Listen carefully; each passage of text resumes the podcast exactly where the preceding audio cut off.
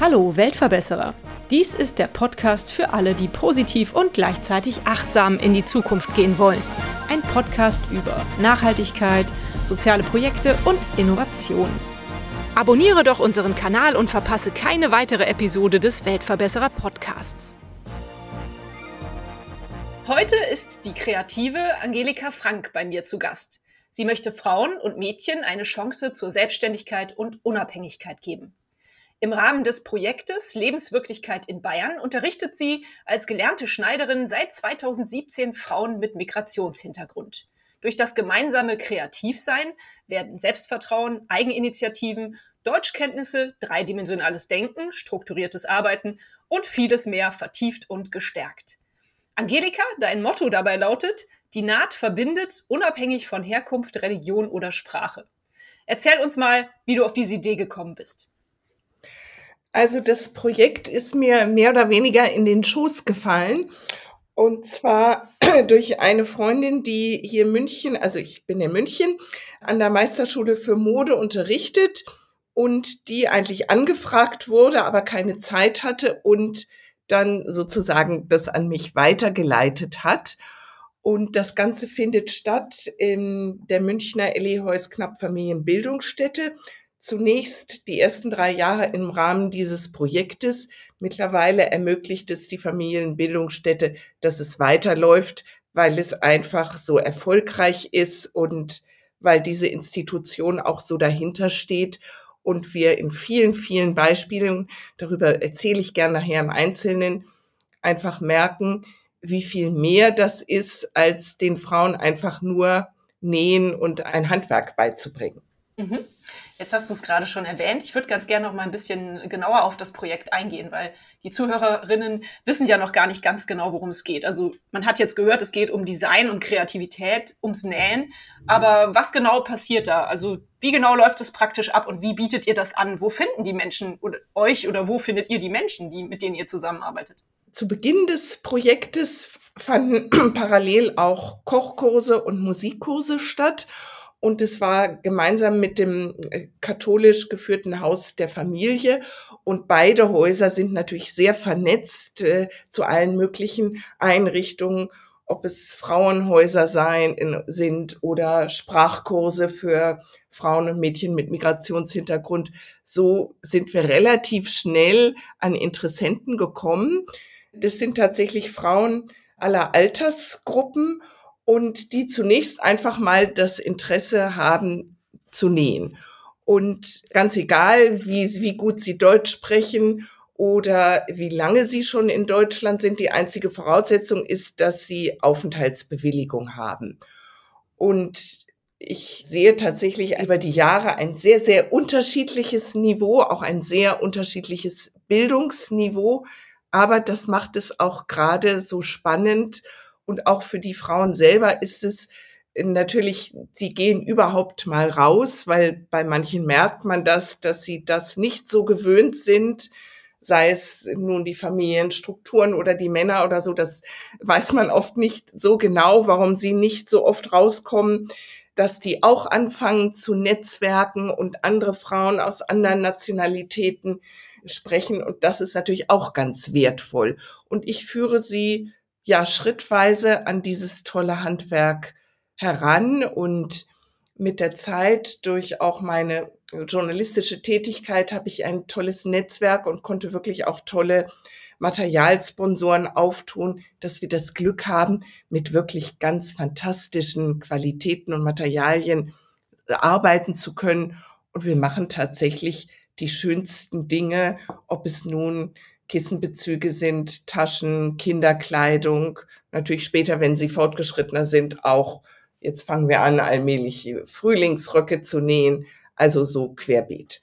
Dazu kann ich nachher gerne auch noch ein bisschen was sagen, aber vor, ich weiß nicht, ein, zwei Jahren und auch noch gleich zu Beginn des Projektes hat uns zum Beispiel ein Schweizer Sticker unterstützt und 30 Kilo Stoffe geschickt, die schönstens bestickt waren. Und da konnten die Frauen ganze Aussteuern nähen, also Bettwäsche und Bettüberdecken. Und das ist ja zunächst mal vom Handwerks-Know-how eher einfach. Und ich würde mal sagen, das ist wirklich eine Win-Win-Sache, weil die Frauen sind unendlich dankbar und ja, machen wirklich in Anführungsstrichen Fortschritte auf ganz vielen Bereichen, sei es ähm, mit der deutschen Sprache, sei es aber auch im selbstständigen Arbeiten, in der Entwicklung der eigenen Fantasie oder auch tatsächlich durch Netzwerk, dass sie dann Vertrauen kriegen und anfangen, in Sprachkurse zu gehen oder dass sie sich untereinander vernetzen. Also ein Beispiel von einer ganz jungen äh, Frau aus Nigeria, die kam am Anfang, konnte fast kein Deutsch und ich meine, da mit Englisch geht es dann natürlich auch mal gut und am Anfang kam sie immer total spät und so. Und ich versuche dann natürlich da auch mal ein bisschen einzuwirken. Und dann hat sie angefangen, äh, tatsächlich Deutschkurse zu besuchen. Und ich hatte eine andere Schülerin, die ist Altenpflegerin und dann haben sie die sich mal unterhalten und so weiter. Und jetzt tatsächlich im letzten Herbst hat diese Schülerin eine Ausbildung zur Altenpflegerin gestartet. Toll. Also ja, das ist jetzt mal ein Beispiel. Davon habe ich aber noch viele andere. ja, davon würden wir gerne noch viel mehr hören. Das hört sich toll an. Angelika, du hast es eben schon mal erwähnt. Ihr wurdet am Anfang unterstützt und auch jetzt wieder von unterschiedlichen Einrichtungen. Wie viel Geld müssen denn die Frauen noch selber in die Hand nehmen, um daran teilzunehmen an deinem Kurs? Oder ist das alles finanziert sozusagen? Zum Glück ist das alles finanziert. Also die Frauen müssen gar nichts zahlen und was zum Beispiel auch sehr, sehr schön ist. Ich habe eine Schülerin aus Ägypten, die ist von Haus aus Apothekerin und würde am liebsten hier auch arbeiten und so, aber das ist natürlich sehr schwierig, weil da der deutsche Standard so anders ist. Und die hat zwei kleine Kinder und die Tochter besucht mittlerweile parallel zum Nähkurs nebenan einen Tanzkurs und ist da jetzt auch völlig integriert und die Familienbildungsstätte macht es möglich, dass zum Beispiel auch die Kinder dann sowas auch kostenfrei machen können. Super. Ach, wie schön. Ja. ja. Wie ist denn die Resonanz auf die Kurse, die du anbietest? Sind die jedes Mal proppevoll? Habt ihr sogar vielleicht Wartelisten? Oder ist es manchmal sogar auch schwierig, äh, Frauen sozusagen zu locken, da mitzumachen? Also das Schöne ist und deshalb läuft es auch weiter. Von Anfang an waren tatsächlich die Nähkurse am begehrtesten. Und natürlich hat sich das schnell rumgesprochen, was die wirklich alles Tolles machen. Und wir haben auch wirklich immer eine sehr schöne Atmosphäre und Stimmung und vor der Pandemie haben wir natürlich auch regelmäßig, haben wir auch äh, Geburtstage gefeiert oder sonst wie. Und dann haben die Frauen die tollsten Kuchen mitgebracht oder zum Beispiel eine Schülerin aus Marokko, die gemerkt hat, dass ich diesen marokkanischen Tee über alles liebe, die kam dann immer mit einer Thermoskanne und hat marokkanischen Tee mitgebracht. Also wirklich so allerliebste Gesten.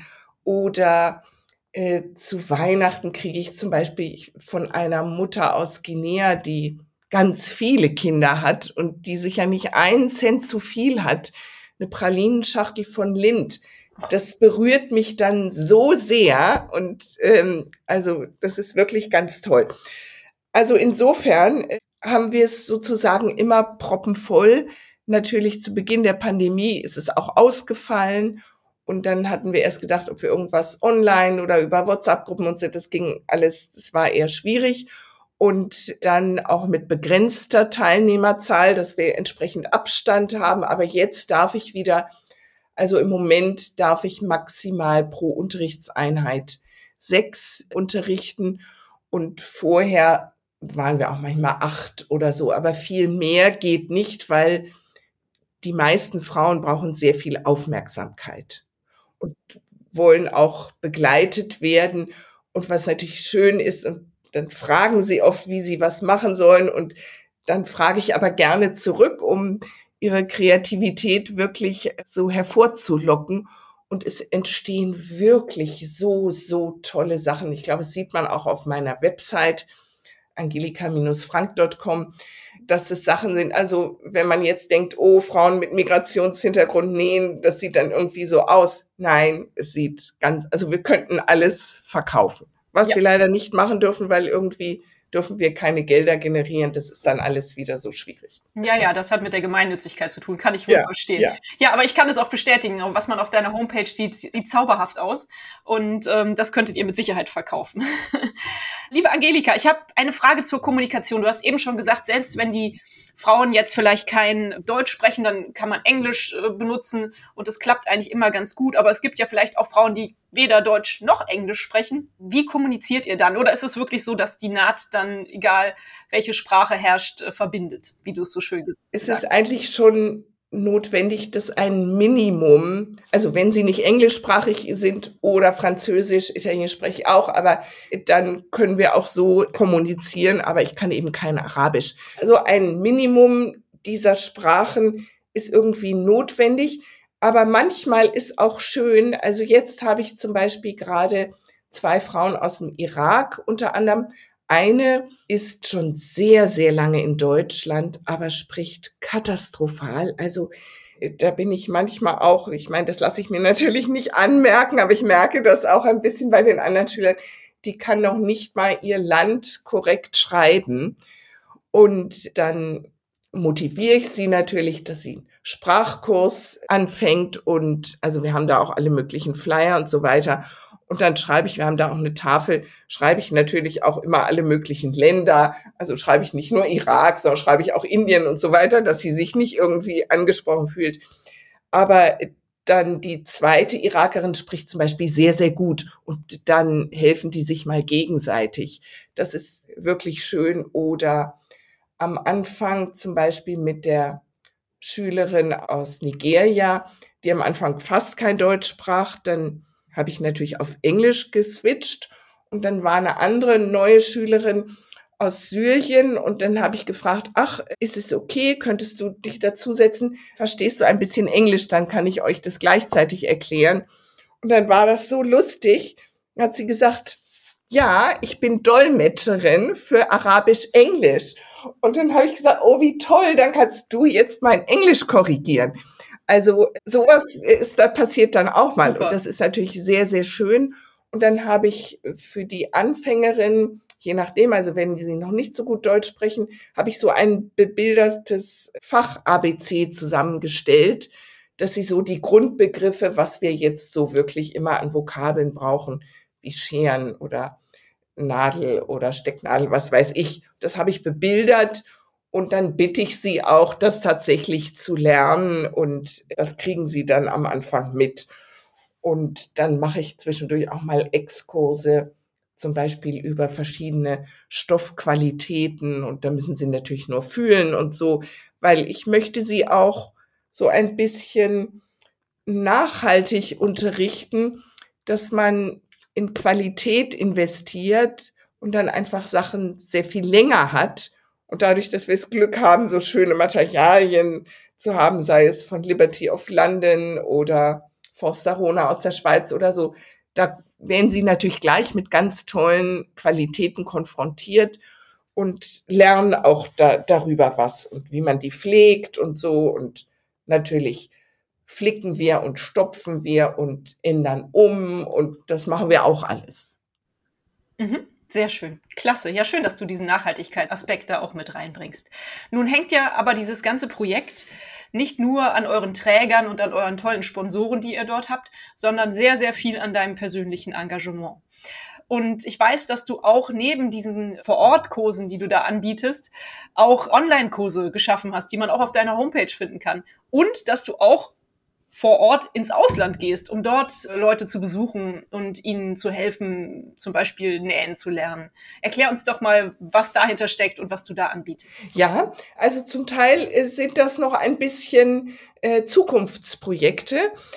Ich unterrichte auch und auch mit Erfolg und großer Nachfrage, aber das war natürlich auch ein bisschen durch die Pandemie gestoppt, Nähkurse für deutsche Frauen oder deutschsprachige vor allem in Mona am Staffelsee und da bringe ich dann Qualitäten mit und auch Zutaten und alles. Also das ist so ein Rundum-Projekt und das kommt auch sehr gut an, weil das eben nicht 0815 Sachen sind und auch vom Design her irgendwie schon was Anspruchsvolles und ich meine, da haben deutsche Frauen genauso Freude dran. Und meine Idee ist eigentlich, also ich würde sehr gerne zum einen das Projekt jetzt für Frauen mit Migrationshintergrund, dieses Konzept und die Struktur und die ganzen Erfahrungen könnte ich mir sehr gut vorstellen, auch anderen Gemeinden, Organisationen zur Verfügung zu stellen und vielleicht beim Aufbau mitzuhelfen. Und ebenso auf anderen Kontinenten, sagen wir mal zum Beispiel in Afrika oder so, ich kann mir auch vorstellen, mal projektweise, wochenweise in ein anderes Land zu gehen und da ja Aufbauarbeit mitzuleisten und vielleicht auch lokale Schneiderinnen mit äh, einzuarbeiten und dann long-term das auch punktuell von, von hier aus mit begleiten zu können, vielleicht auch Projekte zu entwickeln, die wirklich Vermarktungspotenziale haben, also Produkte und dann auch mithelfen, die zu vermarkten, sagen wir auf dem äh, europäischen Markt oder so. Das ist noch ein bisschen Zukunftsphilosophie und ehrlich gesagt stolper ich ein bisschen darüber, weil ich nicht so recht weiß, wie man da an Fördermittel kommt oder an schon bestehende Projekte. Und da ich freiberuflich tätig bin, ist natürlich irgendwann auch meine Zeit begrenzt, weil ich auch journalistisch tätig bin und für Fachzeitschriften arbeite und Verbände und so. Also da muss ich irgendwie sehen, dass ich mit meiner Zeit zurechtkomme. Ja, super. Das, das hört sich nach ganz vielen tollen Ideen an, Angelika. Ich hoffe, dass vielleicht auch über diesen Weg hier, über den Weltverbesserer-Podcast, du da über unser Netzwerk jemanden findest, der da mit dir zusammenarbeiten möchte oder dir Tipps geben kann. Das wäre natürlich ähm, wunderschön, wenn äh, ihr euch da irgendwie schafft zu vernetzen. In den äh, Folgennotizen werden ja auch alle Kontaktdaten zu dir angegeben. Also da dürfte es kein Problem geben, äh, den Kontakt zu dir zu finden. Ja. Was würdest du denn aktuell so als deine größte Herausforderung sehen? Ist es dieses äh, Zeit zu haben, das zu organisieren, was alles noch in deinem Kopf drin steckt oder und auch die richtigen Wege dafür zu finden oder gibt es noch andere Dinge? Ja, ich würde sagen, das ist sicher die größte Herausforderung, denn das dann irgendwann mal durchzuführen, denn auch inhaltlich, das steht alles und das könnte ich auch in mehreren Sprachen aufbereiten. Es ist eher ja da die richtigen Ansprechpartner zu finden. Ja, das glaube ich gerne.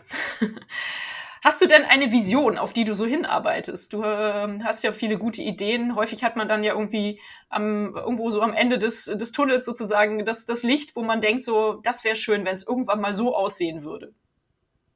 Ja, also mein Traum wäre sicherlich, dieses Konzept vielen, vielen Frauen auch in benachteiligten Ländern zugänglich zu machen, dass sie tatsächlich eigenständig sind und eigenes Geld verdienen und ein klein, kleines Business aufbauen können mit auch wirklich lokalen Textilien und so weiter, dass auch die Strukturen vor Ort gefördert werden, dass man da ganz vielen Frauen und Mädchen wirklich zur Selbstständigkeit verhilft und einfach dieses tolle Handwerk weiterträgt. Mhm.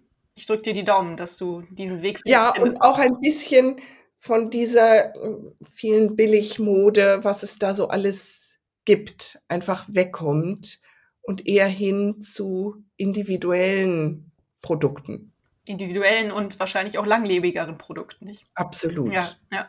Ja, ja schön. Das ist eine schöne Vision, die du da hast. Nun hast du ja schon ganz viele Beispiele genannt. Ich frage meine Interviewgäste aber immer nach einer Geschichte, die sie erzählen können und mit uns teilen möchten. Hast du vielleicht noch eine Geschichte, die du gerne bereit bist zu erzählen? Ja, also ich habe eine indische Schülerin, die jetzt schon relativ lang, ich glaube mindestens drei Jahre oder so, meine Kurse besucht und sie konnte am Anfang überhaupt nicht nähen, ja. Und mittlerweile ist sie wirklich ganz, ganz toll. Und was sie aber schon immer konnte, schön sticken. Und mittlerweile ist ihr kleiner Sohn schon ein bisschen älter und dann hat sie mir, ich weiß nicht, vor ein paar Wochen oder Monaten gesagt, ja, sie würde jetzt so gerne arbeiten und so weiter. Und dann habe ich so ein bisschen überlegt und wir auch gemeinsam. Und dann hatte ich ihr erst was vermittelt, wo ich zufällig drauf gestoßen bin. Ein Maßhemdenhersteller, der jemand suchte, der die Initialen per Hand stickt. Und dann hatte sie da ihr erstes Interview in Deutsch und dann habe ich sie vorher auch ein bisschen gecoacht, wie man das macht und wir haben auch gemeinsam überlegt, welches Honorar und so weiter. Und also das Interview lief super und dann leider hat er ihr doch eine Absage gegeben, weil er wohl nicht genügend Aufträge hatte. Hm. Ich weiß nicht, ob das auch, ich meine, im Moment wird insgesamt vielleicht immer noch ein bisschen weniger Formelwehr getragen als vorher. Und dann hatte ich aber noch eine andere Idee zu einem wirklich ganz, ganz tollen so Concept Store hier in München die sehr modisch en vogue ist und zwei fantastische Läden hat und online auch ganz viel und so weiter. Da dachte ich, ach, das könnte doch vielleicht passen. Vielleicht will die ihren Kunden anbieten, dass auf die teuren Jeans irgendwie noch die Initialen gestickt werden, was weiß ich. Und dann habe ich sie, weil ich kannte sie, weil ich in der Vergangenheit für sie auch mal so Kleinstserien, was ich auch immer mal mache, produziert habe.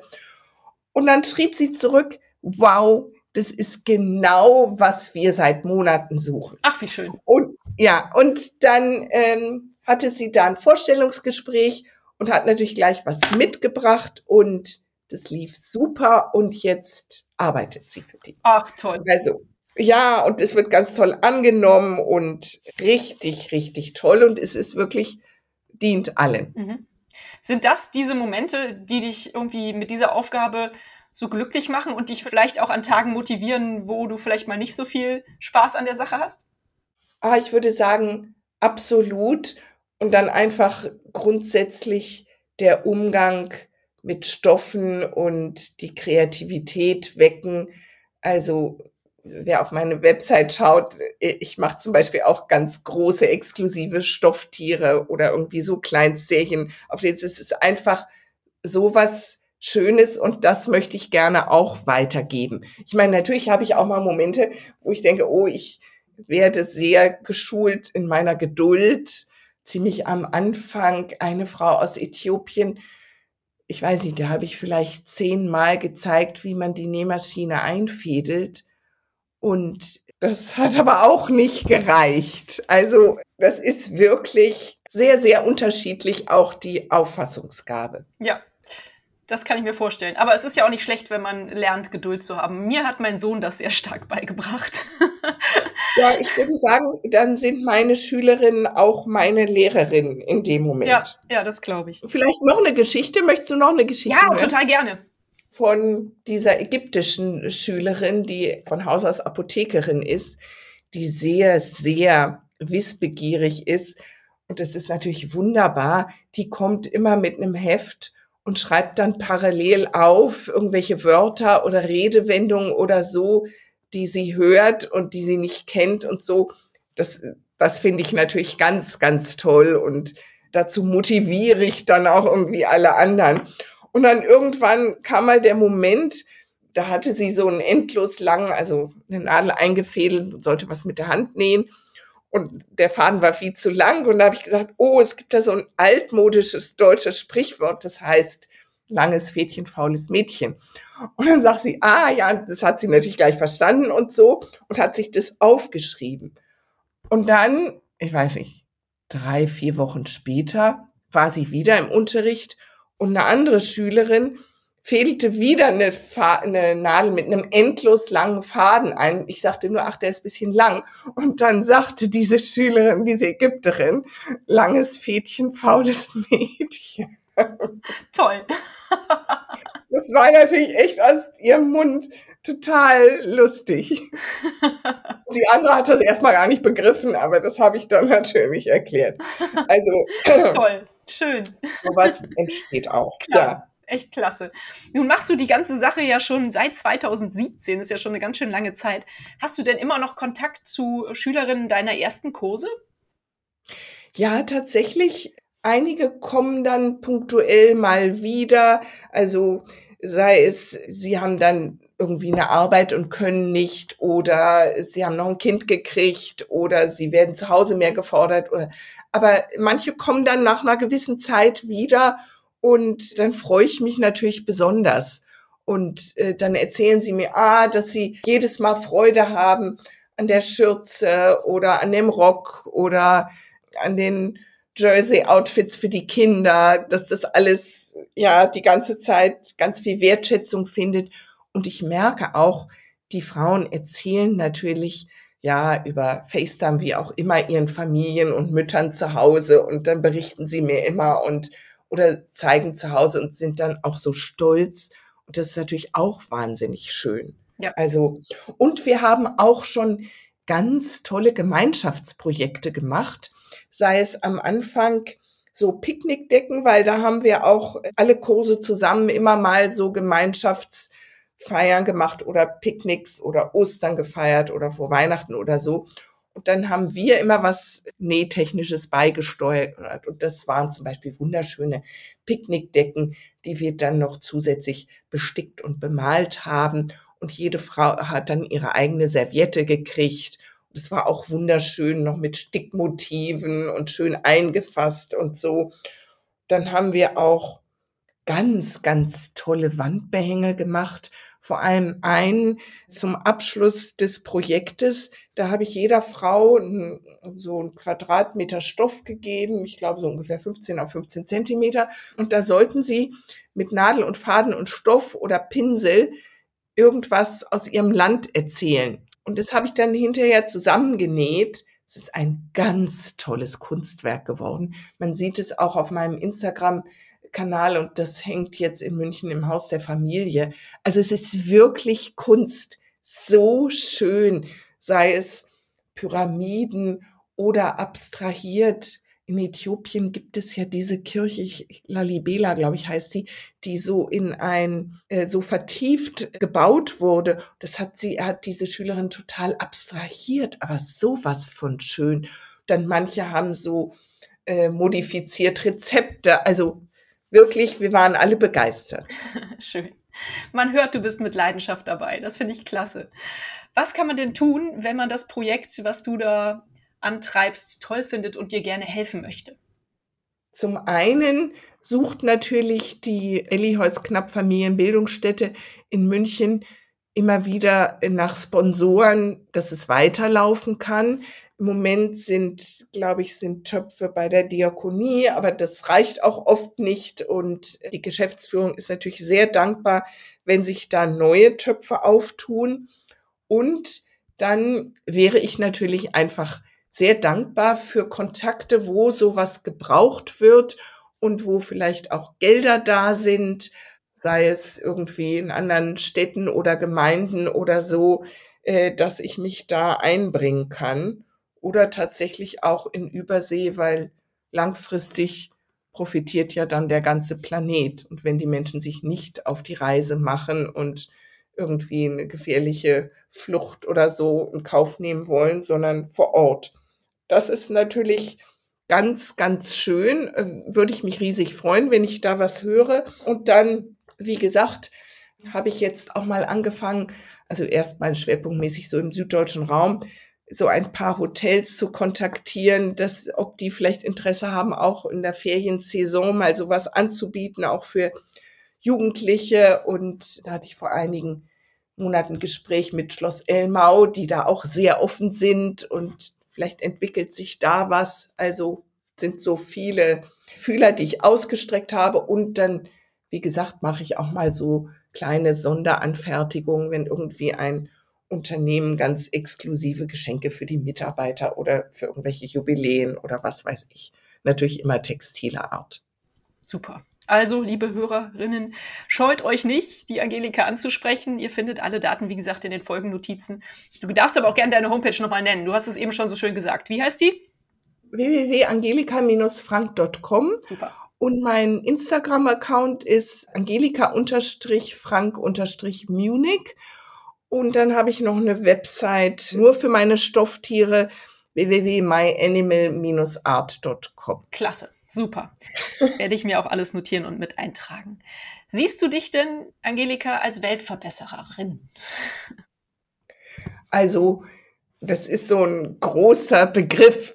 Ich denke mal, ich gebe sicher, leiste meinen Beitrag, der mir sehr viel Spaß macht. Und also gestern Vormittag wurde ich wieder so bestätigt, weil da hatte ich zwei neue Schülerinnen aus Somalia und aus dem Irak und musste zwischenzeitlich kurz ins Büro und was kopieren und so, weil ich wollte denen auch, die kriegen dann immer farbige Unterlagen, weil ich das einfach so schön finde und dann macht es auch mehr Spaß, die Vokabeln zu lernen.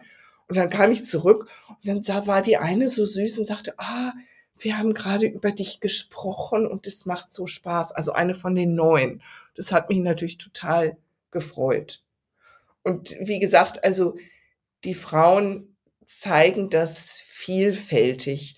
Und was auch wirklich schön ist, dass ich bei den Materialsponsoren offene Türen einrenne. Also gleich zu Beginn habe ich einen Denim-Hersteller aus dem Veneto, der sonst für produziert, ich weiß nicht, Jeans für Gucci, Dolce und Gabbana und Co.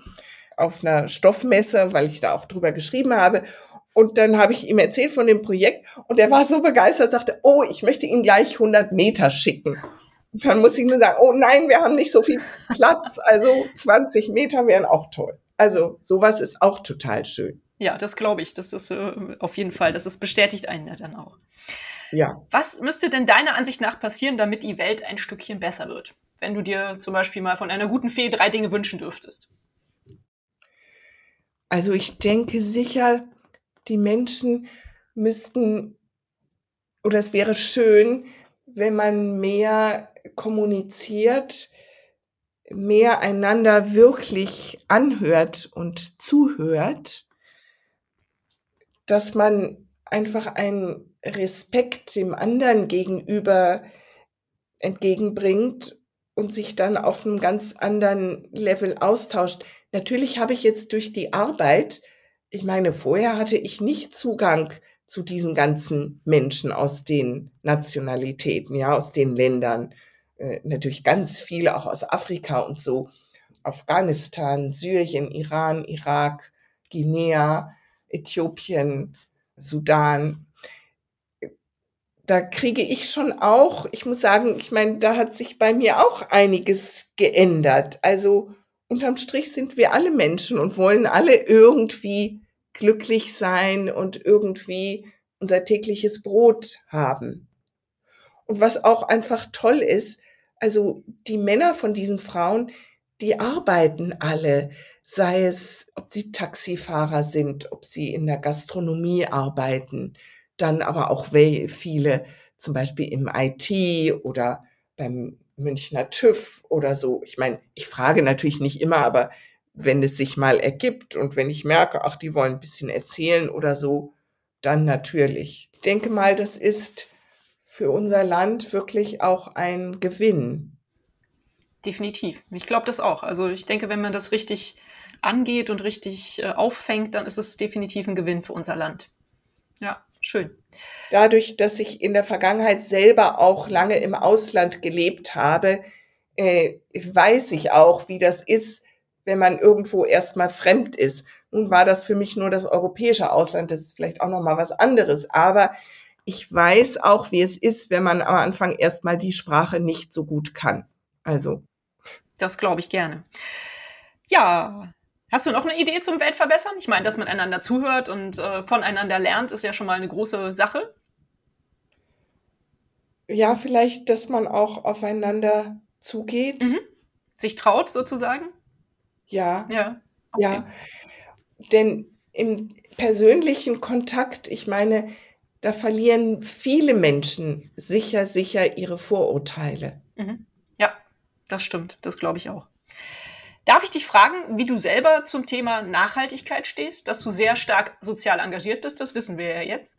Aber in diesem Podcast geht es ja auch um Nachhaltigkeit. Wie kommt Nachhaltigkeit in deinem Alltag vor und vielleicht auch in deiner Arbeit? Also in meinem Alltag schon seit Ewigkeiten. Äh, ich fahre immer mit dem Fahrrad. Aber nun habe ich auch das Glück, in München sehr zentral zu wohnen. Also in der Stadt rühre ich das Auto, mein Auto nie an. Ich bin, aber ich mache das nicht erst in den letzten Jahren, wo jetzt eigentlich jeder mit dem Fahrrad fährt, sondern ich fahre schon immer. Also wo ich konnte, bin ich immer auch längere Strecken und auch im Winter, außer es ist Glatteis. Also bei Wind und Wetter. Aber ich denke, das ist fast auch ein bisschen aus Faulheit, weil es ist eigentlich immer schneller mit dem Fahrrad. Und natürlich auch besser für die Umwelt und man bewegt sich auch gleich. Und dann, wie ich nachhaltig lebe, also dadurch, dass ich natürlich das Handwerk beherrsche, mache ich meine, früher war das noch mehr, weil ich auch in Haute Couture-Häusern gearbeitet habe, da habe ich mir immer mal auch was selber gemacht. Und das waren immer Sachen aus guten Stoffen. Und ich trage heute noch Sachen, die 20 Jahre alt sind, aber da die irgendwie so klassisch schön tolle Stoffe, da sieht man das nicht, dass die 20 Jahre alt sind. Ich habe länger in Mailand gelebt und da als Fashion- und Feature-Editor gearbeitet und in der Zeit hatte ich keine Zeit, mir selber irgendwas zu machen und hatte aber einen Kontakt nach Cantu zu einem Designer. Und da habe ich mir dann zum Glück immer mal nach Maß hm, Sachen machen lassen können, weil das war auch nicht sehr aufwendig. Und da habe ich dann die tollsten Stoffe hingebracht und es ist einfach was Herrliches, wenn man Sachen nach Maß tragen kann.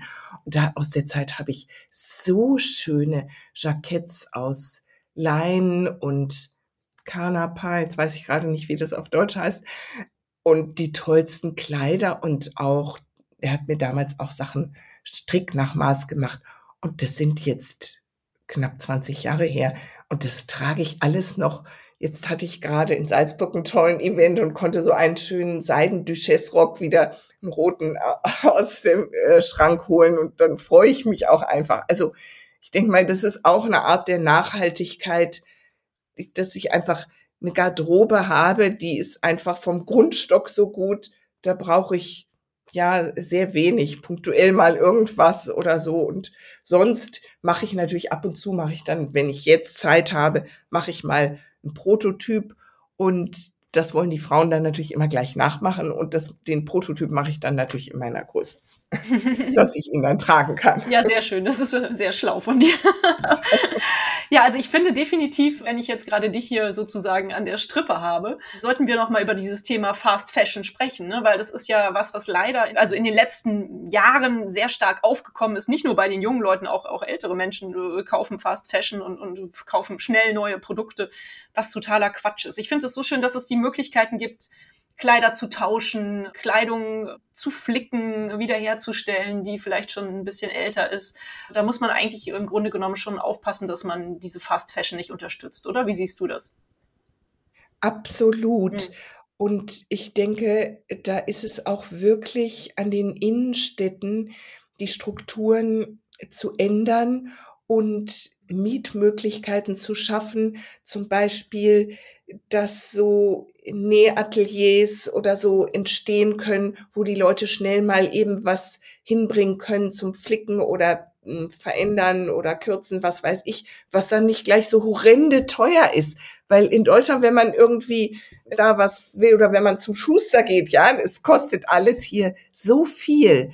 Und ich denke, da müssen sich die Innenstädte wirklich ändern und diesen vielen Ketten nicht immer nur ja zu höchsten Mietpreisen neue Räumlichkeiten schaffen, sondern einfach viel mehr ja dienstleistungsorientiert denken und die Leute dann dazu anheizen oder vielleicht Dinge schaffen, wo die Leute auch selber das lernen können und äh, dass man da auch Strukturen schafft oder so und Nähmaschinen zur Verfügung stellt und wo dann vielleicht irgendwie eine Schneiderin ist, die sich gut auskennt und das mit anleitet oder so. Mhm. Also ich bin gar nicht für Fast Fashion. Und was toll ist, also ich habe Nichten, die sind so um die 20, die leben in Paris und die denken da auch schon ganz anders. Schön. Und ja, ja, ja, sind auch, und ich bestärke sie da auch sehr, dass sie lieber ein Teil weniger und dann dafür in gute in Qualität investieren und dann was Langlebiges haben. Schön, ja, ist doch klasse, dass es diese Entwicklung schon gibt und dass man das so sieht, auch im persönlichen ja. Umfeld. Ich hätte zum Beispiel ja. drei tolle Adressen in München zu empfehlen, okay. rund um Stoffe, Nähen selber machen, Okay. wenn das vielleicht von Interesse ist. Ja, sehr gerne. Normalerweise frage ich am Ende des Podcasts immer nach einem Buchtipp. Das werde ich auch gleich noch tun. Aber dich im Speziellen frage ich jetzt noch nach Tipps in München rund ums Nähen und äh, wo man gute Stoffe herkriegt. Dann Ja. erzähl doch mal bitte. Also, mein erster Lieblingsladen in München ist, das heißt Daimer Filze. In der äh, schräg gegenüber von Dallmayr ist ein relativ kleiner Laden und die haben die schönsten Wollfilze der Welt. Wirklich in allen, allen Farben. Ganz tolle Qualitäten. Die haben auch fertige so Sitzkissen und Untersetzer, alles. Man kann sich auch Sachen schneiden lassen und Maß anfertigen und eben auch Wollfilze nach, also am Meter kaufen. Ein ganz toller Laden. Also, und dann vor Ostern und Weihnachten haben sie immer so kleine, entweder Häschen in allen Farben aus Wollfilz oder vor Weihnachten kleine äh, Tannenbäume und Sterne und Herzen sowieso. Also ein wundervoller, inhabergeführter Laden. Früher gab es ja viele in der Richtung, aber solche Läden muss man auch echt unterstützen. Aber ich meine, die haben genügend Kunden, aber trotzdem ist es eine ganz tolle Adresse. Eine zweite tolle Adresse heißt Orak Schneider Bedarf am Oberanger, äh, schräg gegenüber vom Stadtmuseum. Und die haben wirklich eine ganz tolle Auswahl an Knöpfen und alles, was so ein Schneiderherz höher schlagen lässt. Alle Kurzwarenzutaten, alles, was man so braucht. Und es ist auch noch ein historischer Laden. Also es ist auch echt irgendwie ein Unikat. Ich habe auch schon darüber geschrieben und so. Ähm, wirklich auch sowas sollte man unterstützen. Und ähm, wer auch immer München besucht und sich für sowas interessiert, das lohnt sich. Und gleich ganz in der Nähe, also vielleicht 200 Meter entfernt, am Sebastiansplatz gibt es einen Laden, der heißt Quilt und Textilkunst. Und die haben unendlich schöne, also primär Baumwollstoffe zum Quilten, aber daraus kann man auch alles andere machen. Und die haben besonders schöne Muster und manchmal ist es ja auch wirklich schön, in einen Laden zu gehen und nicht nur immer online zu bestellen. Auf jeden Fall. Vielen Dank für diese tollen Tipps. Aber jetzt muss ich dich nochmal drauf festnageln. Ich meine, du bist ja auch Journalistin. Du wirst mit Sicherheit irgendeinen Buchtipp haben, oder? Die Bücher sind erhältlich bei booklooker.de, dem Marktplatz für Bücher. Ja, zu dem Buch habe ich jetzt auch noch eine ganz besondere Verbindung, denn mein Schwager ist Verleger in Paris und verlegt dieses Buch gerade für den französischen Markt. Und ich habe es aber gerade erst angefangen, aber es liest sich herrlich von ähm, dem Tenor Rolando Villasson Amadeus auf dem Fahrrad. Super. Es ist jetzt kein nichts im Kontext von selber machen und nähen und so weiter, aber es ist ganz, also ich bin erst im ersten Kapitel, ist ein Roman, es ist wunderschön geschrieben und alle, die irgendwie Musik lieben und Salzburg lieben und Mozart, denen kann ich das sehr ans Herz legen. Super, das ist ein wunderschöner Tipp. Angelika, ich danke dir ganz, ganz herzlich für deine Energie, für die Zeit, die du dir für diesen Podcast genommen hast. Ich äh, drücke dir die Daumen, dass äh, deine Ideen so vielleicht äh, in die Realität umgesetzt werden können, wie du sie in deinem Kopf hast. Ich sag mal, auf bald. Wir hören bestimmt nochmal voneinander. Tschüss. Ja, und dir vielen Dank und toll, dass du diesen Podcast machst. Das finde ich ganz toll. Also super. Und toll, wie du es machst. Tschüss. Und euch vielen Dank fürs Zuhören. Wie immer findet ihr natürlich alle Informationen und Links zu diesem Projekt in den Show Notes. Hat es euch gefallen? Fühlt ihr euch inspiriert, bewegt? Habt ihr Verbesserungsvorschläge für mich? Dann schreibt mir gerne. Auch die E-Mail-Adresse findet ihr in den Show Notes. Abonniert doch den Weltverbesserer Podcast, dann verpasst ihr keine Episode mehr. Teilt, liked und kommentiert diese Folge des Weltverbesserer Podcasts. Ich würde mich sehr freuen. Vielen Dank dafür und bis bald. Eure Birte.